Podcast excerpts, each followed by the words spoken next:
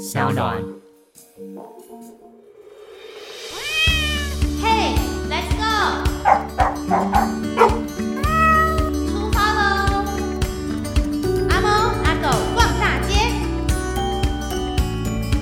欢迎大家一同来跟我们来阿猫阿狗逛大街。今天呢，再次访问的是 KT 还有叶子。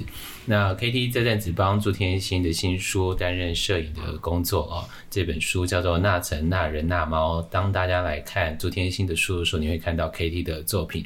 但他们最早以前就是做台湾认养地图，那认养地图当中有很多街猫的故事。今天访问是他们。上一次我们访问他们的时候，在聊搬家。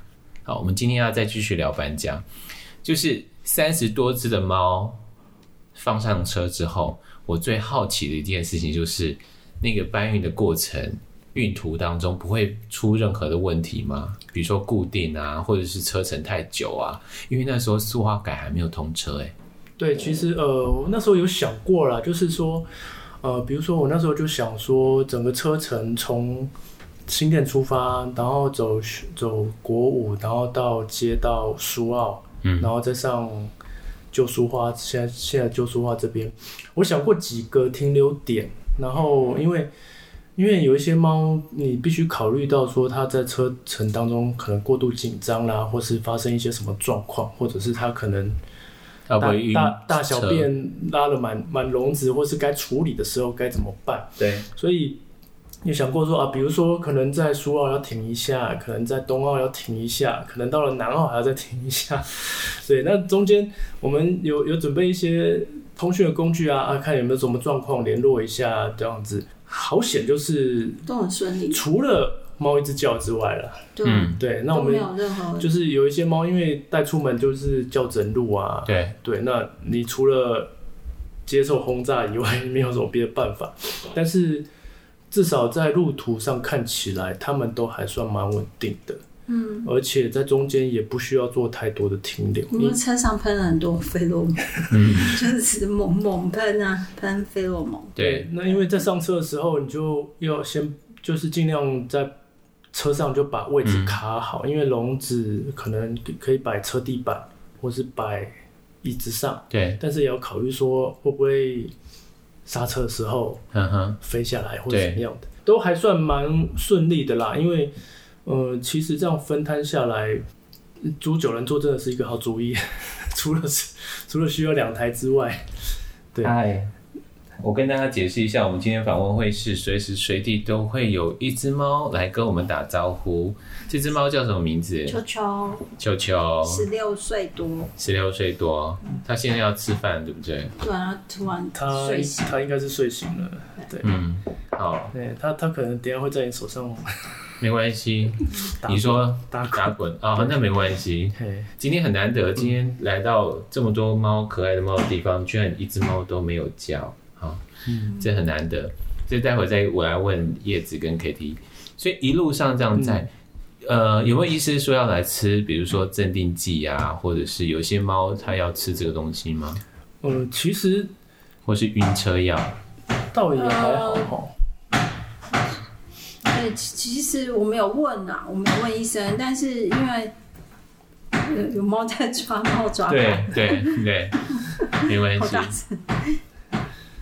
这是猫房子日常，嗯，就是呃，我没有请教过医生说是不是需要预备，对，但因为我们后来就是选择用费洛蒙哦。这种东西，然后也有买了一些茶氨酸，呵呵，对，嗯。嗯，那他来靠我了，对，然后买一个茶氨酸，就是呃前几天就开始给猫吃，但是猫其实不好喂。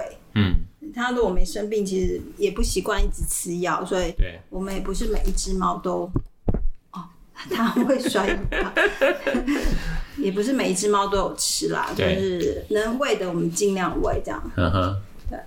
那主要的我觉得还是费洛蒙吧。嗯哼，这个这个，哎，可是费洛蒙好像只有单一个品牌。呃，现在还有还有一种放轻松，但是放轻松那个味道。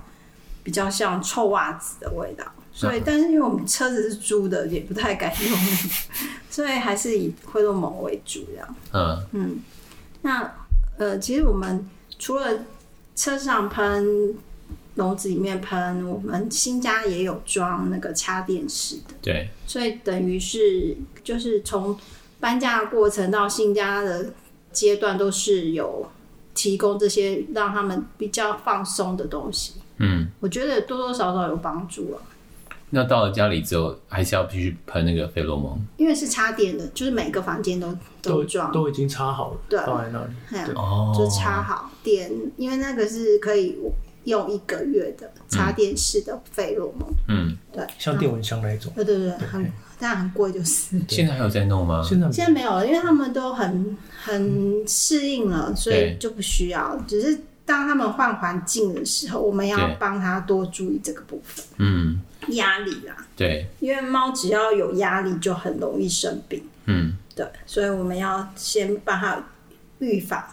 然后喷这个费洛蒙的话，其实也会让猫不会有乱尿尿的情况吧？我我个人是觉得对喷尿的效果有限，但是对放心情放松是比比较有效的。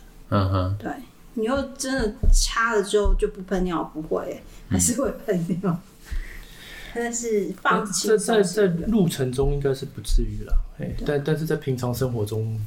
应该是还是会有发生。嗯，我们这这几只，嗯，好，那刚刚那个跟大家介绍一下，就是 KT 刚刚指的另外一个小房间。那小房间里面的猫呢，基本上呢都是很容易喷尿的，所以以至于他们有他们自己的空间。对，他们就习惯性了，然后一开始矫正不过来，就我们来聊聊球球。球球就是一只花了很长的时间做。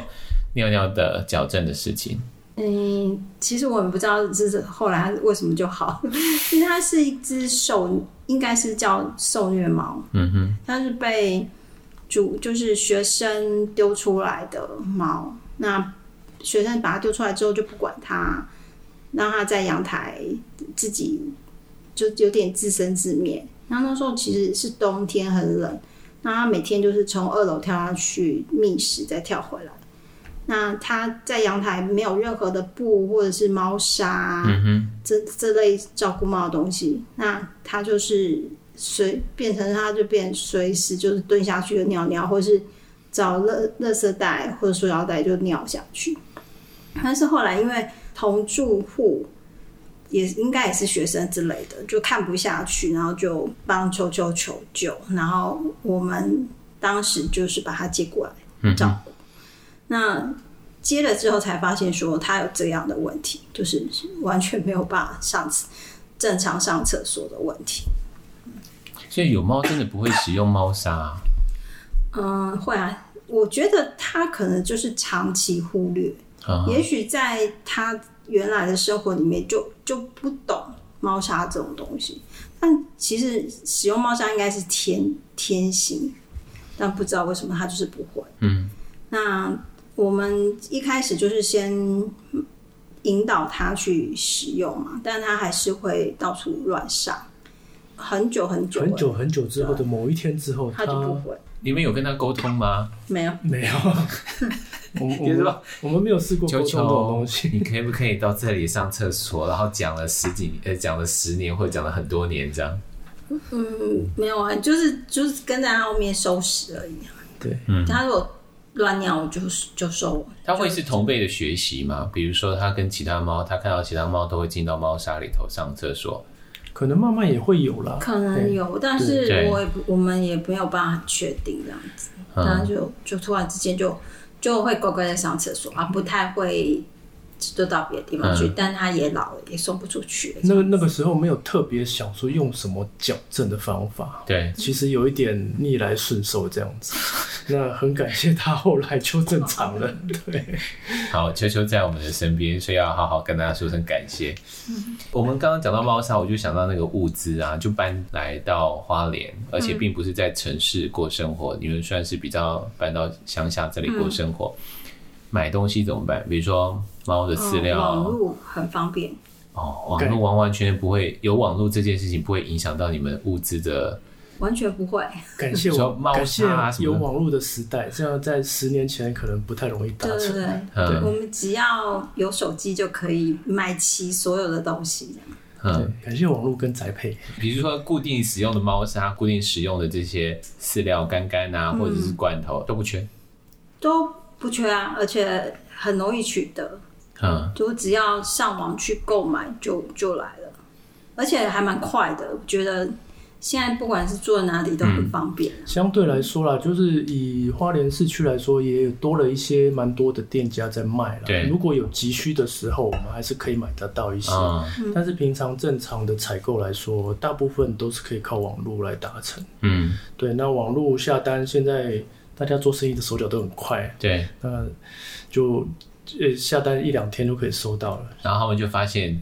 在花莲突然有了个大户，哦，我们常常那管理室都会说，哎、欸、哎、欸，有东西啊，这样子。对，然后要不然、嗯、要不然就是宅配说，哦，这个礼这个礼拜又有你们的，然后搬了很多猫砂下来。我们曾经遇过那个同时什么新竹货运啊、黑猫啊，然后另外加什么，然后一起大嘴鸟，大嘴鸟，然后一起送货，对，然后 一起送货给我们。对，那就是一个很大的工程了吧？嗯、呃，那就是有、啊、有有一个苦力要这边慢慢搬这样子。好，然后我们好讲到苦力，让 KT 来讲一讲苦力的辛苦到底什么？请问谁在拼猫砂？这三十多只猫，大部分都是我，所以大部分、嗯、所以苦力就是你。嗯，算是啊。猫砂清猫砂，在现在来说不算苦力了。那真的苦力是什么？搬猫砂吧，哎，搬猫砂比较。哎、欸，对，猫砂真的很重哎、嗯。对，尤其是我们家又只能习惯用矿砂。嗯，对，那就。好险，只有一层楼要搬而已。嗯，嘿，以前在新店有两层楼。对，在最早在集美有五层楼。对，你就要从一楼搬到五楼。啊，那时候嗯，好像不是我搬好了。那时候是店家会帮我搬。对哦对，一方面的时候可能用的还没那么多，这样子。嗯、对，所以我们一次采购都很多啊，所以那个。一次要搬的量也就会变得很多。所以每一只猫都习惯用矿砂吗？比如说我们家的猫，它就习惯的是非常细的那种矿砂，那种粗的矿砂它就打死不上，以至于我们立刻去买新的这样。我们习惯用 Evergreen，嗯哼，欸、这个砂还蛮好，品质不错，所以几乎每一只猫都会用。对，因为因为我们要考虑到，就是说它们的这些排泄物的臭味。对。如果都集中在一个房子里面，会变得很强大，嗯哼，强大到可能邻居会受不了。对，所以你必须在猫砂这部分不能吝啬，嗯哼，你就必须要用到最好的。那一方面用到最好的，它不会有很强的异味，对。然后一方面其实也是保护我们自己，因为比较普通的沙可能粉尘多啦、异味多啊，也会造成我们自己不舒服。嗯，对。还会有一些消耗品呢、啊，比如说我们现在一直散步的时候会听到猫在猫抓板、嗯，你们会自己做猫抓板吗？呃，从来不会。网络购买很很方便，网络购买很方便。对，我们长期也都是用像那个摇摇盆啊那一种哦，那一种硬式的对这一种，那其实也蛮耐用的啦。那哎，摇摇盆真的很耐用哎、欸。嗯，对，但我们这边还是。还是大概半年就要换一次，真的假的？对啊，我们家的都是一直都完好如初。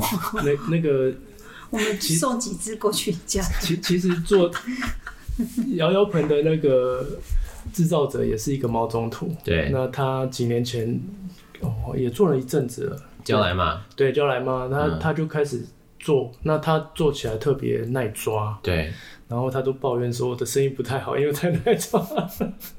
所以我们要现在努力的帮将来嘛推一下他真正的正宗的，对，绝对经久耐用。哎、欸，它算是有良心业者哎、欸。你看现在我们三 C 家电用品，其实都很容易就坏了它就不耐用了。你买其实外面市面上的猫抓板，嗯，寿命也不久。对，因为纸质的差异啦，它它有特纸的东西就是怕吐，它有特它有特别定比较硬的纸。对对，所以耐耐用度上蛮好的。好，我们广告时间过。我回到一个事情，就是养了这么多只猫，一定会有生活压力的问题。嗯、那我自己看叶子三不五时，就比如说在做呃手工皂啊，嗯、或者在做相关的生活的用具，这算是另外一种生活支出必须要的，就是作为吗？一定要一定要有收入才可以照顾猫，因为猫一定要有收入才能够照顾猫。我觉得这个话一定要标举给大家。因为猫其实，尤其是老猫，其实是很花钱。嗯，因为医疗部分很花钱，那你每天要给它吃呃营养的东西、好吃的东西也很花钱。那他们上厕所使用的猫砂也是很花钱。对，什么都是要钱，所以我们一定要有收入啊。所以就会，但但是我，因为我们当初要搬到花莲之前，我们就已经想过说。也许在花莲是不是像在台北是可以很顺利的找到工作，嗯，所以还没搬之前我就已经开始在做，等于是在家工作。对对，那就，有点像是以前早些年的那种所谓家庭代工这样，对对对对，类似类似。对，就是在可以在家里做一些东西，然后翻就是透过网络来卖，现在也是一个新。新新的而且而且必要的管道了，对，所以我们可以鼓励大家移居到花莲，对不对？空气好，对狗猫对人都身体健康。要物资透过网络，如果你要做任何的第二个工作的话，你可以透过网络做买卖销售。如果你已经想好说你可以靠什么赚钱，而而且可以在不用被绑在一个地方，不不不需要说一定要在某个城市才可以。做得到那个事情的话，其实我觉得我们班的花莲，我觉得是很不错的。嗯，对。可是搬来花莲在医疗上啊，你刚刚讲到老猫的照顾，嗯，会不会也因为你过去照顾这么多只猫，然后经验这么多，嗯，以至于其实在平时的照顾上就不会产生很大的问题？我应该是应该是很大部分，其实我们都很有经验。嗯。那呃。医生可以提供的是我们做不到的部分，那但但是照顾老猫其实最重要还是平时，嗯，它有些肾猫它平时就是必须要打皮下什么的。你如果你平常呃有肾脏疾病的猫，肾猫肾猫，然后你呃甚至汤猫什么的，它平常能够帮它做好一些事情的时候，其实。它也不需要说一定要常常去看医生，因为看医生也是一个压力啊。对，真的不舒服的时候，我们带去医生。再加上我们已经很有经验，所以在在他们还没有很严重之前，我们就已经发现了，所以赶快带他去看医生。小病治好之后，其实状况很容易解除。嗯哼。那当然，如果拖得越久，他状况越复越糟糕的时候，他要花时间医治的时间就更长。嗯，花的钱更多，这样。对，所以我们一直觉得啦，你平常照顾好猫就不容易生病。平常不要给他们太多生活压力，猫也不不会常常生病。嗯，对。我觉得不给猫压力好难哦。比如说我自己养一只猫啊，嗯，我跟我妹都在讨论一件事情，是它为什么一直不断的在舔它肚子的猫。我们在想的是焦虑。可是我们家二楼其实没有那个焦虑来源，嗯，除了街猫经过我们家，我们家有点像是那个猫的天空走廊，嗯，就是街猫啊，或者是路上的猫啊，嗯，他们就会经过我们家的二楼，然后串流到别的人家当中。这样，嗯，为什么会发现这件事情？是因为猫有时候会登上那个窗户，然后去看猫，它就有一些反应。它是一个很怕其他的猫的小朋友，这样，嗯，我们就在想说，到底什么原因造成它的焦虑？我觉得有可能是金猫可能有在你们家附近做一些喷尿记号，或者是什么样，哦，它有一些气味。对。那其实我们可能闻闻闻不到，但是猫的嗅觉很很灵灵敏，它可能就已经闻到。也许在我们我们晚上睡着之后，那些猫其实可能有在你们家附近有走动什么的。嗯。但我们不知道，我们已经睡着，但猫知道。对。对啊，所以。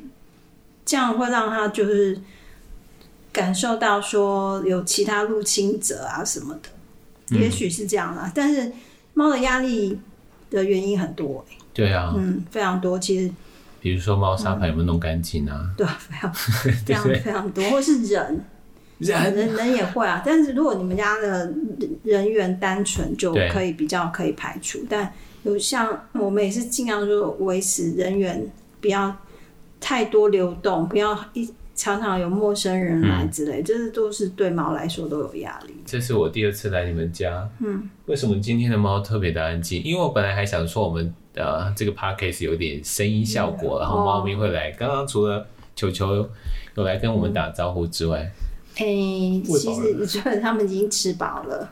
通常这个时间，下午的时间，就是我们通常就是下午打扫的时候就会放饭，放下午的饭，他们吃好几餐。他们早上就会先吃罐头，下午打扫完会有干干吃干干，然后到晚上又吃罐头。但我们要走之前又有干干这样子，所以他们这个时间刚好是他们。吃有吃了一些东西，然后正在午睡，所以就几乎没什么声音。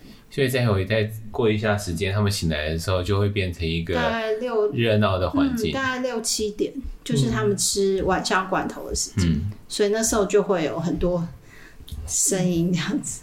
嗯，他们今天。蛮配合的，对，他们今天真的超配合的，超配合的。我觉得搞不好是因为我我在的关系，哎，哦，我在他们会比较安心，好像是。所有的猫都喜欢我，这好像有点地盘的那个宣誓，所有的猫都喜欢。就就是我在的时候，他们都会觉得安心或者怎么样，嗯，但是我不在，他都会说他们就会比较不吃东西，吃的比较少，对对，然后。有有有一点差异，对啊，我是他们的安定。所以以后我带着录音器材到别人家里录音的时候，都先应该要问说，请问一下你们家那个最容易让猫安定的，或者让狗安定的主人在不在？家人在在不在？对不对？有在我再去，这样就少了一点乐趣。但是我现在一直听到猫咪在跳跳上跳下，看起来他们已经醒来了。哎、欸，差不多了，现在都五点多了。最后一个问题要请问是，其实我们刚刚讲到的那个。你们可以提早发现猫有异状这件事情，嗯，对于养猫的人来讲，这是一个最大的问题，因为猫太会忍了，嗯，你们怎么去发现，或者是有没有一些小的配补方法？第一个就是观察它吃嘛，就是你平常它就会吃什么东西，就是它一定会吃罐头，突然之间不吃，那就是有问题，就是它平常的。作息其实猫其实很固定，它平常就是会呃在哪里什么时候要睡觉，什么时候其实都非常非常固定。它只要一改变，其实我就可以知道了。嗯，甚至于说，因为我们几乎每天都在观察猫，每天看每一只猫，然后我也都会去摸，嘿，就是全身摸这样。呃，就是靠近它，我就会摸。当然不至于就是说摸，就是像身身体检查这样，但是我就是会去摸摸它们，然后看看它们的五官啊什么的，对，还有反应，对啊，对，都会去，就是习惯性我就是会这样做，嗯、每一只猫都会抓来摸一摸这样子。所以反应是什么意思？就你有时候摸它们，如果不舒服，可能会身体热热的啦，哦，然后或者是说毛皮摸起来就可能干干的啊。哦，那这一类型的，或者是说，你的眼睛可能比较无神啊，或什么，你摸的时候，它跟你平常的反应就会不一样。不一样，对，对，所以这这个东西就是从平常累积，因为你就对你的猫最熟，嗯，所以它平常会乱跑的时候，什么反应？会会乱跑的时候是什么样子？但是突然间它不这样子了，然后反应怪怪的时候，你就要开始注意。嗯，对。那我因为加上我们是两个人，其实如果我没注意到。也许他也会注意到，嗯，那有时候他会跟我，他就会跟我讲说，哎、欸，谁谁谁怎样，你要不要看一下？那我就会再特别去注意他的。那我觉得其实有时候就是很多东西，你平常可能现在因为网络那么发达嘛，你可能要有一点学习的心情，先慢慢接受、吸收一些知识。嗯，比如说像。呃，公猫可能你就注意一下泌尿道的问题啦，然后猫咪有一些共同的疾病，肾脏疾病然后或什么的，你平常可能要不是说等到它生病了再来查，而是说你平常就要知道说它大概嗯。呃这个病可能会发生发生什么样的改变，然后你平常可能就要去观察，嗯，因为我们都是这样子观察出来的，就是说坦白说，我们其实有时候就都是猫咪教我们的，那。